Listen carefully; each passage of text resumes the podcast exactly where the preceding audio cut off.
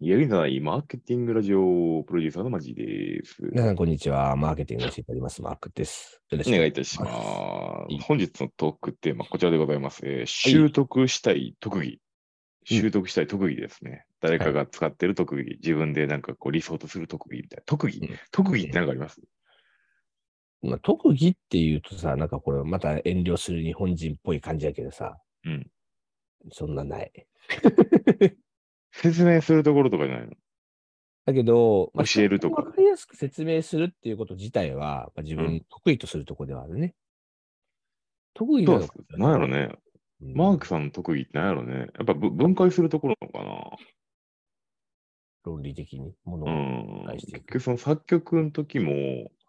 うん分解していい感じに載せて、それなりのものを作ったって感じやんか。すごい失礼な言い方してるけど。いや、まあでもそういうことよ。あの、うちのね、音楽の先生はまさに同じこと言ってて、うん音楽家は芸術だけど、音楽家はパクリっつってて、うんうんあの音楽家、家とうんうん屋台の屋。 で俺ら音楽屋なんだっつってて。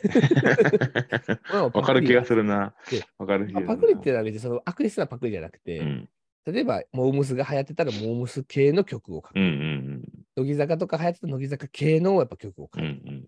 そうだよね結。構やっぱその流行ってるものをちゃんと掴んで、そのトレンドを自分の中に取り入れていかないと、うん職業音楽家はなかなかやっぱそれでね、食べていくのは難しいよっていうふうになんかすごいい教えや、てむずそう。だからそれもビビジネスでも同じだと思うけどね。そのイノベーター、もう本当の、なんか本当に頭おかしいようなファウンダーの人たちは多分本当に新規事業家だと思うんですけど、僕とか多分新規事業家なんで、うん、あの、シュンペーターって言ってますけど、本当に結合、結合、結合、パクリ、パクリ、パクリばっかりですから。そう。だけどまあ、アイディアって既存と既存のものの組み合わせしかないからね、言うてもね。うん。いやだから結構ね、大事なことは意外とね、ビジネスで大事なことは意外と音楽家時代に学んでたっていうのに最近すごい思うとこがありますやね。っぱ分解して組み合わせるのが得意。そういうマークさんが最近欲しい欲しいなと思う特技なんかあるの。うんこの人のこれ欲しいな。あ、いや、でも俺最近すごい、自分の中で意外やねんけど、うん音楽熱がすげえ高まってて、音楽熱やれよ。いや、ちゃんともう一回ピアノとギターとかに向き合いたいなみたいな。向き合い なよ。。時間作って。 1日8時間とか練習したかだら。から、 あ、わかったわかったわ かった。あの、も9時間やで。う、あの、ほら、マーク、UMK もやめやめたらいいんじゃん。あと5年後ぐらい。教育教育もやめたらいいんじいや、本気で、もうマジででも本気であのさ、マジで子供の頃って、ほんまに8時間とか9時間とかずっとやってたわけよ、もう。ゃん。すごいなあのね、ほんまのプロに、プロというか、すごいプロになる人って、もう小学校とかも修学旅行とかも行かないのよ。あ、なぜなら、修え学ー旅行行ったら、うん。 1日2日練習できへんくなるやんか。できないね、確かに。っていうためだけに小学校行かさないっていうね、体がなまると。そう人もいるぐらい。まあ、俺はそんなことはなかったし、だから結局、そんな大したプロにならなかったけど、なるほ ど。だけど、ほんまのね、芸術、ああやってもう、なんか、なんかのコンクールとか取る人はもうみんなそんない感じ。やーね。寝る間も惜しんでってあるから。そそれをこ子まで供時代にずーっとやってるから、まあ、そらうまくなるわっていうレベル。俺は語れへんな。そうだけど、それ、そこまで時代にしても、でもなんか、ちょっと最近でもね、ちょっと向き合いたいの。1日8時間とか9時間とかひたすらに向き合いたくて、いいんじゃないもちろん今から向き合った方がいいって絶対に。だ熱が出てきました。からちょっと向き合う方法今後考えていきましょう。頑張りたいと思います。 はい、じゃあまずはあの我々のジングル作るところから。毎回これ、毎回この話なんだ。はい、じゃあ今日のニュースいきましょう。えーということで、こちら、えーメディアイノベーションからですけれども、2022年上期のインターネット広告費は横ばい、減少、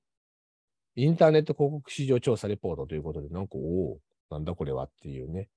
うん CCI さんが出してるあの天気図プロジェクトっていうところからのちょっとまあ、レポートなんですけれども、はいまあはいインはいターネット広告市場動向のお話でございます。はい。まあ、これまでも結構インターネットってずっと右肩やんみたいな話してきてて、まあ、うん2021年の最新の電通の、えーまあ、日本の広告費によりますと、まあ、ついに4マスを超えましたと、テレビも超えましたっていうのがなんか大ニュースになってたわけですけれどうも、んうん。なんと上期のインターネット広告動向は、まああんまり芳しくない。まあもしかすると横ばい傾向というね、こんなお話でございました。初めてじゃないこんな、なんかこ。ういうニュースが出てくるのは結構初やと思うけど、私マイナスではないけども、横ばいって、その成長に、と成長止まったというか。そうそうそうそうそう。まあ、まず、なんかいろいくつかのニニュース、あのアンケートがあるんで、ちょっとまあ、そういう読みながら、まあ、話していけたらと思うんですけれども、まずね、えっと、企業にインタビューしてるやつね、まずはね。うんで、今後、えー広告費、えー増えますか減りますかみたいな。去年と比べてもどうですかみたいなことを聞いとるんですけれどうも、んうんえー大きく、下期、えっ、と、2021年の下期に比べて、22年の上期のうん予算が増えましたって言ってる企業って全体の12%ぐらいいると。でやや増えましたって言ってるところが35%ぐらいいるんですけああども、同程度、やや減少した、大きく減少したっていうふうに答えてるところがトータルで52.2%。うんうんだから、総じて、えー企業数的には横ばいもしくは減少って答えてる企業の方がやや多いという。なるほどねこれが結果なん。ですねうんうんまあ、とはいっても、これって企業単位で聞いてるから、この大き実く際の増加したってところがめちゃくちゃ大手とかがすっげえ増やしてる可能性もうあるので、んうん、そうね。トータそルうのだね広告費自体がどうなのかってことは多分あると思うんですよね。うんでも定点でね、あの、アンケート取ってるみたいやから、そうです、そうです、そうです。大体のところはもしかして予測としてはそうなんだよ。影響を受けそうですよね。そう。まあ、詳しくはね、あの、リンクにもニュース貼ってあるんで見てもらえたらと思うんですけど、うん。まあ、そのインターネット広告費の市況感、ずーっとこう、良い良い良いっていうふうに2020年度も21年度も良いって答えてる人がいたんですけど、うん。ちょっと悪くなっちゃってるんじゃないのっていうふうに答えた人が、20えー2022年上期多くて、初めてはい転じ転じているという、まあそういうことらしいですね、これね。はいはいは実際どうなんでしょうね、このあたりね。い。いやー、僕、クライアントは広告のところまで行くところがあんまないからね。うん。まだ事業の目のところでやってるから、実際にその肌感がマグさんの方が強いと思うんですけど、どうなんですかいや、それでいくと、別になんかめちゃくちゃ減ってるような感覚はないですけどね。た、だ、結構気になるのは、あの、広告、特にインターネット広告って、まあその、可視化されてるから、うん。基本もうめちゃくちゃ効果を求められるわけじゃないですか。うもちろん、テレビっていうものも効果が多少は期待されるから、これまでもますっていうのは打たれてたわけですけど、インターネット広告ってもう 1, 単位でさ、1とか2とかいう単位で数字を見ながら、うん。いいとか悪いとかっていうふうにジャッジされちゃうんで、やっぱどうしても獲得にはシビアなんですよね。うん。効果効果の検証にはシビアなんですけど、それでいくと、いやっぱ広告やる事業者さんって、やっぱどんどん増えてきてるなっていう印象はやっぱあるんですよ、正直言うと。なるほどね。で、そうすると効果がね、全然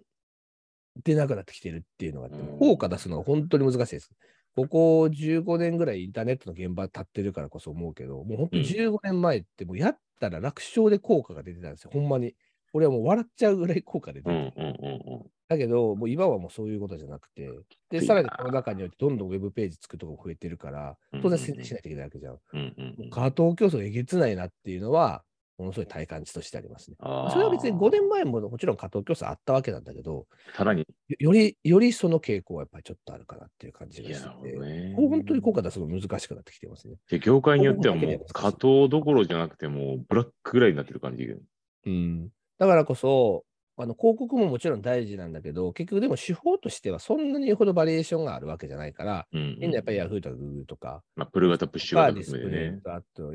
Amazon とか、あと Facebook とか、まあ結局言っちゃうわけですよ。あうの、んパイも大きいからっていうのがあって。うんじゃあもう完全などこ勝負かって言ったらもうクリエイティブ勝負になってて、うん。 LP と、あとはバナーの本当にデザイン以下によって、やっぱりうまく売れてるところもあるし、うまく売れてないところがあると。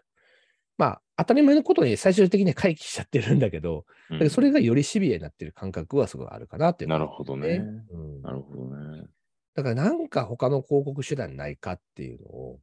うん結構みんなやっぱり求めてるような気がしまで、す。その最後、下の方にさ、アンケートがあるところのうん優先順位みたいなところで、まあ、うん1位がブランドリフトになってるのよね。うん。